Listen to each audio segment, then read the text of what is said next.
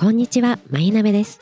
知って損も得もしない昭和の家庭風俗学をご紹介する番組、週1回、そう、お休みしちゃったんですけどね、お休みしちゃったんですけれども、本当は週1回の放送なんです。週1回なんです。週1回の放送。本日は、どんどん変わる歴史でございます。調べこまもの大百科、始まりでございます。改めまして、まゆなべでございます。ね、坊ちゃんも帰ってきて、いよいよ春休みが見えてきてしまいましてね、その前に先週は突然お休みになってしまったんですけれども、えー、ね休んじゃったんです。ね、今日もね、本当ならもうこれ休んじゃった方がいいんじゃないかってぐらい鼻声なんですけれどもね、花粉症と戦いながらも、やっぱり、っぱりやると決めたんだからやりましょうということでね、一日飛んじゃ、いや、一日じゃない、一週間飛んじゃったんですけれどもね、あの、やろうと思います。はい。で、今日なんですけれども、変わる歴史でございますね。どんどん変わってしまう歴史についてでございます。歴史といってもね、着物着ますでしょ？それからね、あの知らないと思いますけど、着物着るんです。で、着物着るんですけれども、あの歴史全然詳しくないんです、実は。本当に詳しくないんです。ね、年号とか聞かれると本当に分かんないですし、偉人の名前言われても本当に分かんないんです。ね、あの社会のテストなんて受けた日には本当に散々な点数が出るくらいね、あの分からないんです。ね、あの忘れちゃったんです。なんですけれども、あの家庭風俗に関してだけは異様に詳しいんでございます。そこだけが詳しいんでございます。ですから、そこだけ詳しいところだけ今日もお話ししたいと思います。ね、えー前置きが長くてね、何の話かと思っちゃいますけれどもね、変わる歴史でございます。マナーがね、得意でございます。マナー。ね、えーしかも役に立たないマナーでございます。草履の脱ぎ方っていうのがあるんですよ。めんどくさいですよね。草履も靴もね、あの、上がってくるって揃えればよろしいじゃないかって話なんですけどね、あの、着物になりますとね、な、なんだかね、ややこしいことがあるんですよ。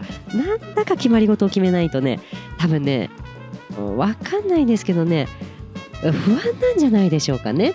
大正とかね、昭和初期になるとね、西洋のテーブルマナーの方ですよね、に関してものすごく事細かに書いてあるんですけれども、逆に、その、日本の和食に関してですよね、そういったマナーはね、ほとんど書いてないんです。なぜかと申しますとね、みんなわかるんですよ、そっちは。そっちの方が慣れてるんでございます。ね。西洋のお料理出てこられちゃ困っちゃうんですよ、当時の方々。ね。だから、あの、みんな不安だからここで学ぶんです。一生懸命決まり事を決めて、一生懸命学ぶんですけれども、現代はと考えますでしょ？着物着てらっしゃる方、ほとんどいなくなってきましたでしょ？お洋服の方がダントツで多いんですよ。ね、どう考えたってね、いやいや、和服がいっぱいいるわよなんて言ったところでね、やっぱり日本全国見れたらね、やっぱりね、洋服の方の方が多いでございます。そうするとね、不安なんですよね。着物これで合ってるかしら、ね、和食これで合ってるかしらってだんだん不安になりますでしょ？畳のお部屋の作法はどう？着物の時どうやって脱げばいいのってだんだん不安になりますでしょ？そうするとねあのみんな右向け右じゃないですけどもね日本人特有のねあのございますでしょ？何とも言えないなんかありますでしょ？あれでね揃えたくなるんだと思うんです。これね私の勝手な考えなんですけれどもねこの古書を見てますとねやったら西洋に関して深掘りしてこっち見ましょうこうしましょうああしましょうって書いてあるのがね現代の日本の着物こうしましょうああしましょうにね感じてくるんでございます。ね。草履どうだっていいじゃねえかって思うんですけれどもね。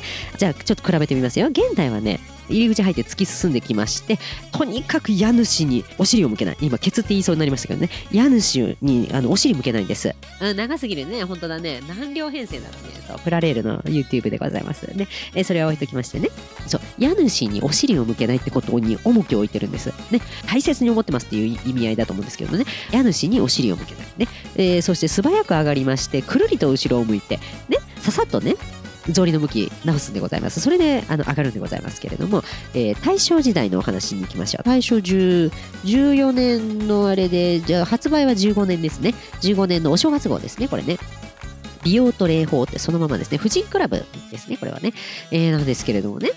まずでございます。どこで、この当時の 下駄を脱ぐときは、どちらの方へ肩寄せればいいかと申しますとって、この、まずね、あの、お尻どうこうじゃなくて、まずどちらに行こうっていうことをね、当時は言ってるんです。そこに重きがあるんです。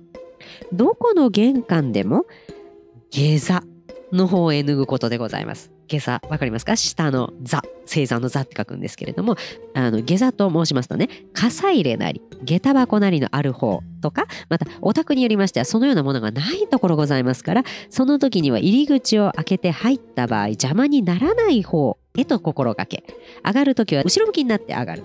これまさに逆逆のこと言ってるんですよね、現代では。後ろ向きになって上がるとか、一度上がってから向け直して上がった方がゆかしいものでございますと。この理由なんでございますけれどもね、家主うんぬんじゃなくてね、家主にお尻向けるとなんだはどうだっていいんです、当時は。自分で揃えて上がったら、先様って言うんですけどね、訪問先の方ですよね。訪問先の方がわざわざお揃えになる手数を省くことになることが大事。ね。そこを省くことが大事なんでございます。お尻なんてどうだっていいんでございます。ね。その、訪問先の方のお手間を省くことが大事でございますから、えー、お尻なんかどうだっていいんでございます。ね。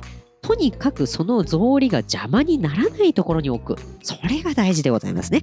えー、あなたがお尻がどうどっちを向いていようが、ね、えー、邪魔なところに置きましたら次のお客さんが困りますからね。ね、次に、あのね、その玄関を使う方が困りますから、ね、お尻うんぬんして邪魔な位置にあの置くぐらいでしたら、とにかくその草履が邪魔にならないところへ置くことが大事でございます。ね、邪魔な位置に置いてしまうと、結局、揃えたところでずらしていただかなければならなくなりますので、必ず、えー、家主様、ね、そのお宅の玄関の邪魔にならないところへ脱ぐことが大切なんでございます。ね、そんなところでございましてね、あの、もっと話したいところなんですけどね、話したいこといっぱいあるんですけどね、えー、鼻水がそろそろ限界を足してきましたのでね、えー、そろそろ終わりたいと思います。それではまた。